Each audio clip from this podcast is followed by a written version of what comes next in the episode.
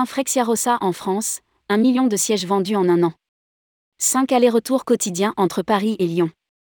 Lors d'une conférence de presse le 14 décembre 2022 à Paris, Roberto Rinaudo, président de Tronitalia France, est venu dresser le bilan de la première année d'exploitation des trains Frexiarossa en France. Ayant atteint le cap du millionième siège vendu, l'opérateur entend poursuivre sa dynamique avec notamment le développement de son offre destinée aux voyageurs d'affaires. Rédigé par David Savary le mercredi 14 décembre 2022.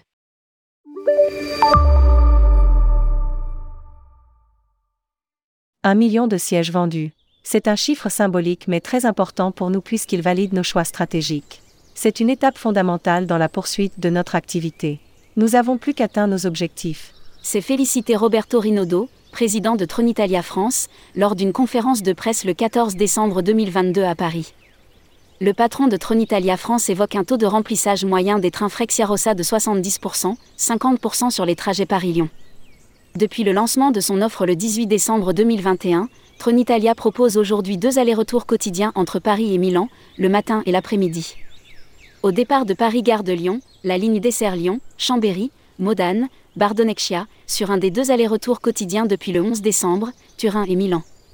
Tronitalia propose en plus trois allers-retours chaque jour entre Paris et Lyon, avec un arrêt à la fois à Lyon-Pardieu et à Lyon-Perrache, ce qui permet de proposer cinq allers-retours quotidiens entre Paris et Lyon.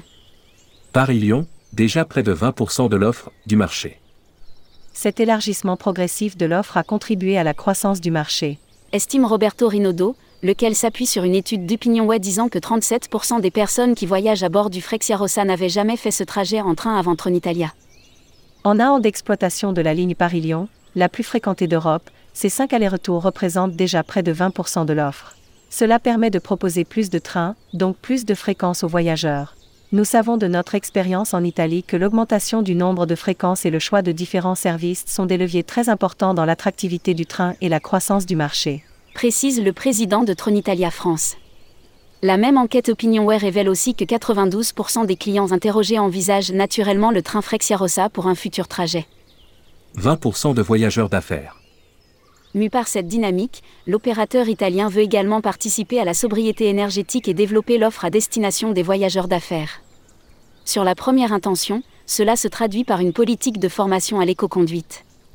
Nous apprenons à nos conducteurs à exploiter l'inertie des pentes, avec notamment la mise en place de compteurs permettant de veiller à la crise énergétique. Affirme Roberto Rinaudo.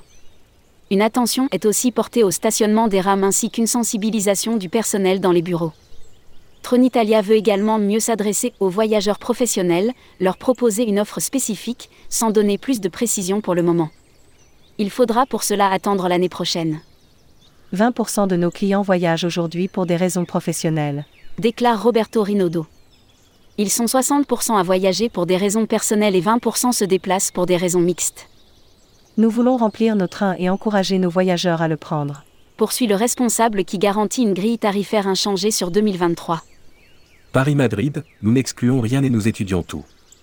Sur l'annonce par le siège de Tronitalia de sa volonté de lancer des trains entre Paris et Madrid d'ici 2024, là encore Roberto Rinaudo se montre très prudent, nous n'excluons rien et nous étudions tout comme également pour les lignes Paris-Lille ou Paris-Bordeaux, la grande vitesse nous intéresse. Enfin, sur l'avènement de nouvelles rames, 5 actuellement, le dirigeant fait savoir que pour l'instant l'offre est suffisante, mais il n'exclut pas de renforcer sa flotte prochainement. On n'en saura pas plus. Frexiarossa en quelques chiffres. 5 allers-retours par jour entre Paris et Lyon. 4 salles de confort, standard, business, exécutive et salle à meeting. 3 services de restauration, le bar, la livraison à la place et la vente ambulante.